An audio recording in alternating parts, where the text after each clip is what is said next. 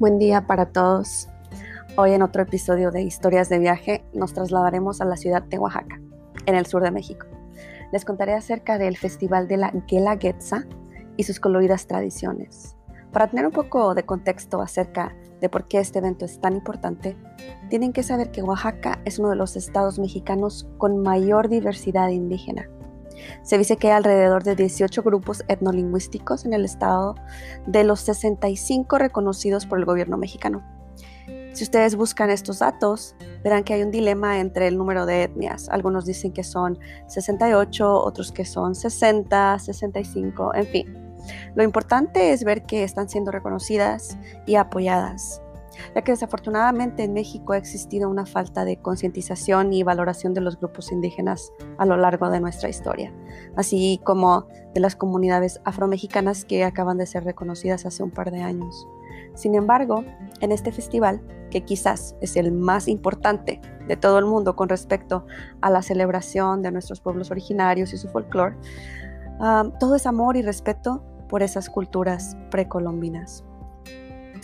Si les interesa saber un poco más del tema de los diferentes pueblos indígenas, hay un libro muy lindo escrito para enseñar a los niños mexicanos sobre la importancia de la valoración de dichos pueblos. Su título es Pueblos Indígenas de México por Federico Navarrete Linares.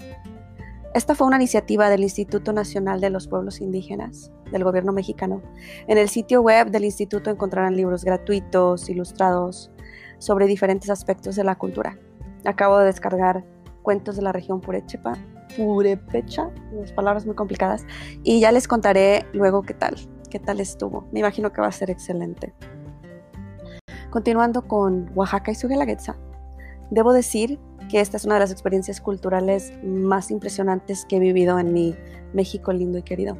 Hace un par de veranos tuve la fortuna de ser invitada por unas amigas a deleitar todos mis sentidos en este maravilloso festival lleno de luz, sabores, colores y sobre todo pasión por preservar nuestras tradiciones indígenas. Yo crecí en el estado de Jalisco y aunque soy mexicana, nunca tuve ni la oportunidad ni el conocimiento sobre dicho evento. Ah, las tradiciones de ambos estados son muy diferentes. Creo que hasta somos rivales, ya que nosotros somos los maestros del tequila, mientras que ellos presumen su arte de hacer mezcal. Aunque los dos son excelentes, bueno, me han contado. Y ni hablar de la propuesta gastronómica, ¿verdad? Ambos estados tienen platillos muy, muy diferentes. Deliciosos, pero diferentes. Todo esto tiene que ver mucho que ver con todas estas etnias que radican en los diferentes lugares. Primero que nada, ah, empecemos por conocer el significado de la palabra Gelaguetza, para comenzar a darnos una idea de su importancia y simbolismo. Ya le he mencionado varias veces y como en la lectura, después de ver más de tres veces una palabra que no conoces, debes buscar su significado porque si es una palabra recurrente, esto debe darte una idea de que es muy importante. Y sin esta no vas a comprender realmente de lo que se está hablando. Dicha palabra viene de la lengua zapoteca y denota la acción de cooperación y colaboración entre los ciudadanos. Una cooperación desinteresada y el diccionario la define como sistema de cooperación mutua que mantienen los vecinos de un lugar, especialmente en las cosechas o en la construcción de viviendas. Es tradicional entre los indígenas del estado de Oaxaca. Y si quieren ver un ejemplo más claro de esto, busquen en YouTube celebración de una boda oaxaqueña. Oaxaqueña, se los deletreo O-A-X-A-Q-U-E-N-A. Se sorprenderán ya que participa todo el pueblo. Y eso no es lo mejor. Ellos le amueblan la casa a los novios, desde una licuadora hasta la recámara nupcial y hasta dinero extra les dan. ¿Qué tal? Así, definitivamente, si dan ganas de casarse. Cabe recalcar que estos pueblos oaxaqueños son muy humildes por lo general, así que para estas bodas se preparan con tiempo, sacrificios y mucho amor por el prójimo. Es aquí donde vemos la Gelaguetza, esa colaboración, esa cooperación. Para otros también significa ofrenda. Si ustedes buscan el término van a encontrar que es una ofrenda, es un regalo, y algunos la relacionan con el sincretismo religioso. Los pueblos indígenas yendo a la iglesia del Carmen a darle gracias a la Virgen del Carmen las dos últimas semanas de julio, que es cuando se realiza este festival. Bueno, ahora sí vamos a hablar de lleno sobre el festival. Siento que le estoy dando mucha información, pero es necesaria para comprender y poder sentir mi relato. El evento ocurre durante las dos últimas semanas de julio, como comenté anteriormente, pero es tan, pero tan popular que tienes que hacer tus reservaciones con un año de anticipación. Yo por mi parte soy súper suertuda y mi mejor amiga, que es oaxaqueña, le pidió a la tía Leti, quien ahora también es mi tía, junto con todos los miembros de la familia, que nos ayudara. Y para que vean qué tan linda es la gente, la tía Leti hizo colas enormes, filas enormes para poder conseguirnos los boletos para el festival principal en el anfiteatro de la ciudad. También nos consiguió unos pases para ir a ver a Lila Downs, que es una mujer de origen oaxaqueño que canta y representa la cultura indígena. también nos consiguieron asientos de primera fila para presenciar el espectáculo de la leyenda de Donají, que es la leyenda de la historia de la fundación prácticamente de la ciudad de Oaxaca. Y sin contar que la tía Leti fue nuestra guía turística incondicional durante todo el viaje, al igual que algunos miembros de la familia.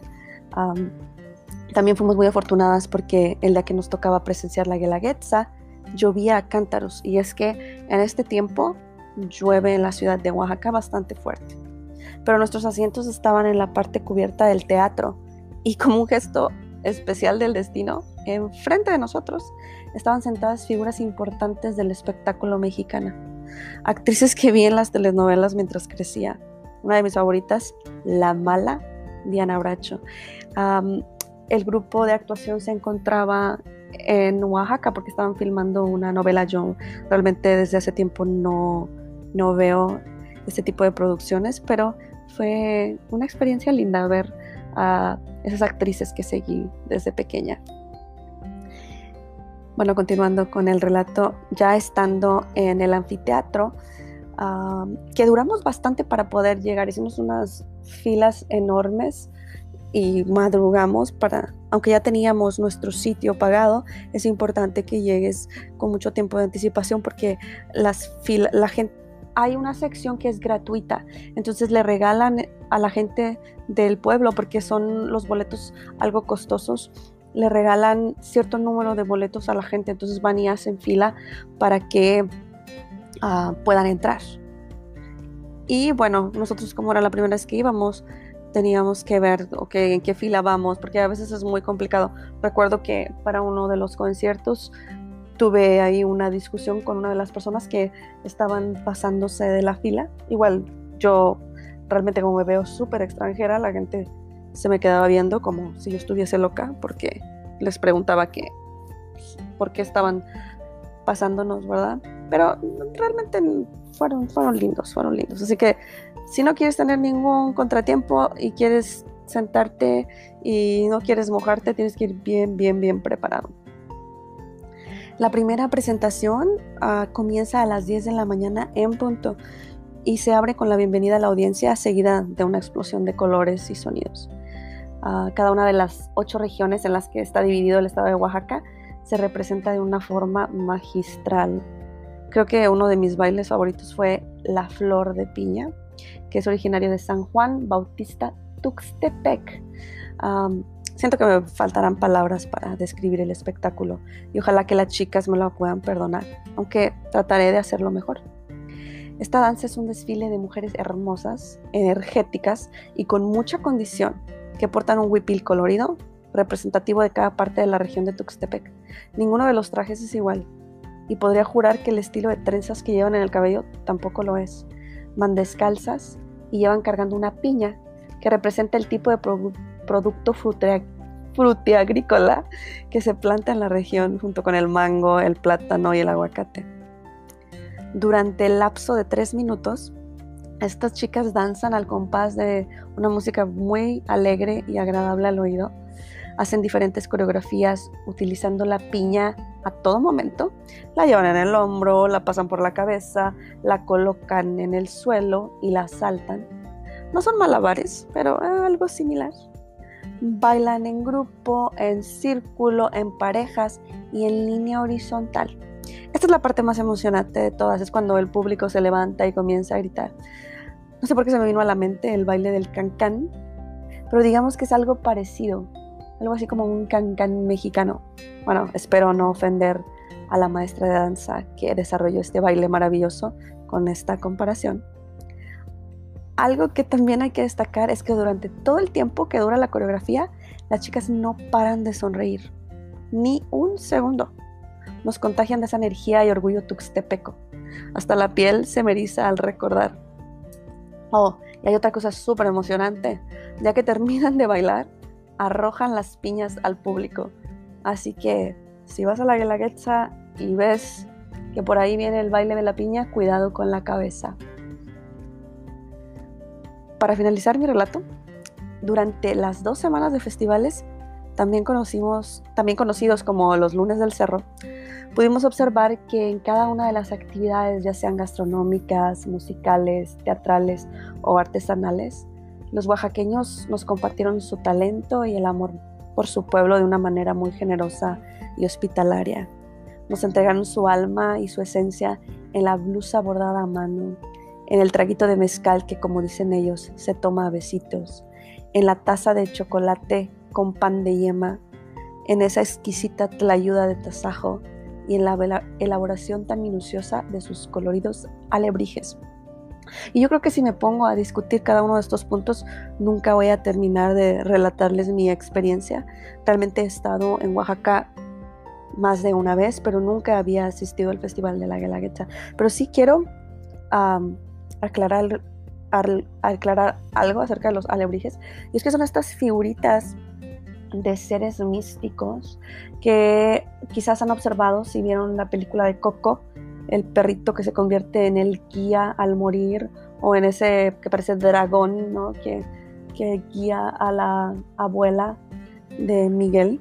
Entonces, estos alebrijes, yo tenía la idea que eran, no sé, unos seres mitológicos de la cultura y aprendí haciendo mis búsquedas que fueron la creación de una pesadilla de este hombre que estaba enfermo y empezó a tener estos sueños raros. En su familia se dedicaba a crear figurillas de cartón, a crear artesanías con cartón. Cuando despertó de esa fiebre tan grande, él, digamos que tradujo sus sueños a estos seres tan coloridos que son una marca, perdón, muy, yo creo que son, no sé, un símbolo de, de, Oaxaca. Cualquier persona que vea un alebrije se va a dar cuenta que viene de Oaxaca o que es un icono de Oaxaca. Es algo muy, muy padre que me llamó bastante la atención. Bueno, y ya, para cerrar con broche de oro, algo que ni de broma pueden dejar pasar es la visita a la Feria Internacional del Mezcal. No solo porque, perdón por la expresión, pero se pueden poner hasta las chanclas con 40 pesos, sino porque también pueden aprender acerca del interesante y arduo proceso que llevan a cabo nuestros amigos mezcaleros para que podamos degustar del llamado elixir de los dioses. Para aquellos que no beben mezcal, hay una propuesta muy buena de cerveza artesanal. También hay comida y música en vivo para los que desean sacudir la polilla. Cabe mencionar que aunque hay degustaciones infinitas de mezcal, el ambiente del lugar es muy sano, por si acaso esto les preocupaba. Es un ambiente familiar, la gente se reúne, hay música en vivo, todo el mundo baila, tanto los locales como los extranjeros, y es una mezcla de culturas, de lenguas, de todo tipo de cosas, ¿no? Entonces es un festival que te va a dejar uno de los mejores sabores de boca de tu vida. No solo por la comida, sabor de boca, literalmente porque ir a probar, a deleitar el paladar con esos moles y con esas garnachas es una experiencia buenísima, pero también esa convivencia con los demás. Así que si no han planeado o no han pensado alguna vez visitar Oaxaca, ténganlo en consideración. Y si no pueden viajar, busquen la información.